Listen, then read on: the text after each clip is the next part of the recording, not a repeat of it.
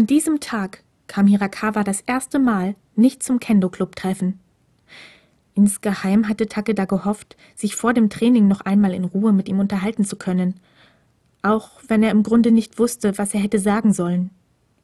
Am liebsten wäre Takeda Kuroi an den Hals gesprungen und hätte ihn so lange gewürgt, bis er ihm eine Entschuldigung für sein anmaßendes Verhalten abgerungen hätte. Doch was würde das schon nützen? Er hatte geglaubt, in Kuroi eine Art Freund gefunden zu haben. Umso bitterer war nun die Enttäuschung.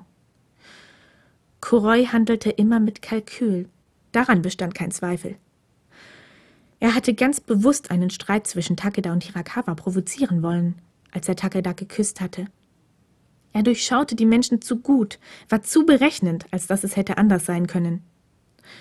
Doch was wollte er damit bloß bezwecken? Takeda konnte jedenfalls von Glück sagen, dass durch Hirakawas Abwesenheit ein Trainingspartner frei geworden war. Hinata, ein begabter Kendo-Kämpfer aus der Mittelstufe.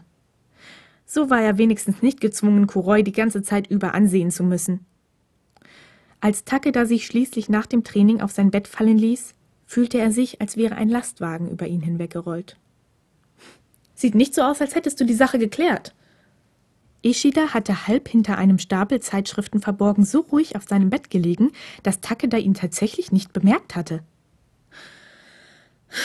Ich glaube, es ist alles nur noch viel schlimmer geworden, gab Takeda zurück, wobei er sich nicht sicher war, ob er wirklich darüber reden wollte oder nicht. Er hatte sich Kuroi anvertraut, und es war ein Fehler gewesen. Und doch konnte er einfach nicht glauben, dass es bei Ishida genauso sein sollte.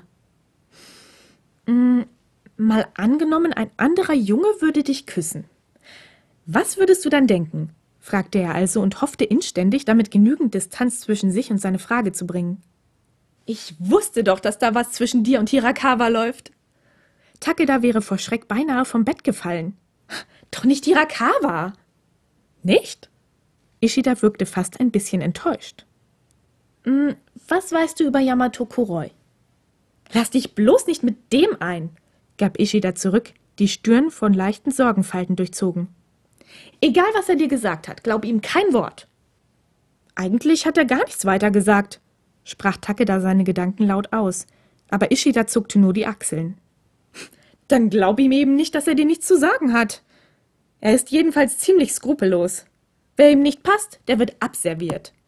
Wenn er dich mag, schön für dich, aber ich würde mich nicht darauf verlassen, dass es auch so bleibt. Einen Augenblick lang ließ sich Takeda diese Bemerkung durch den Kopf gehen und versuchte, sie mit Kurois Verhalten zusammenzubringen. Wollte Kuroi ihn loswerden? Aber wieso? Es half nichts, sich darüber den Kopf zu zerbrechen. Alles, was er wissen musste, würde er schon erfahren. Früher oder eben erst später. Was liest du da eigentlich die ganze Zeit?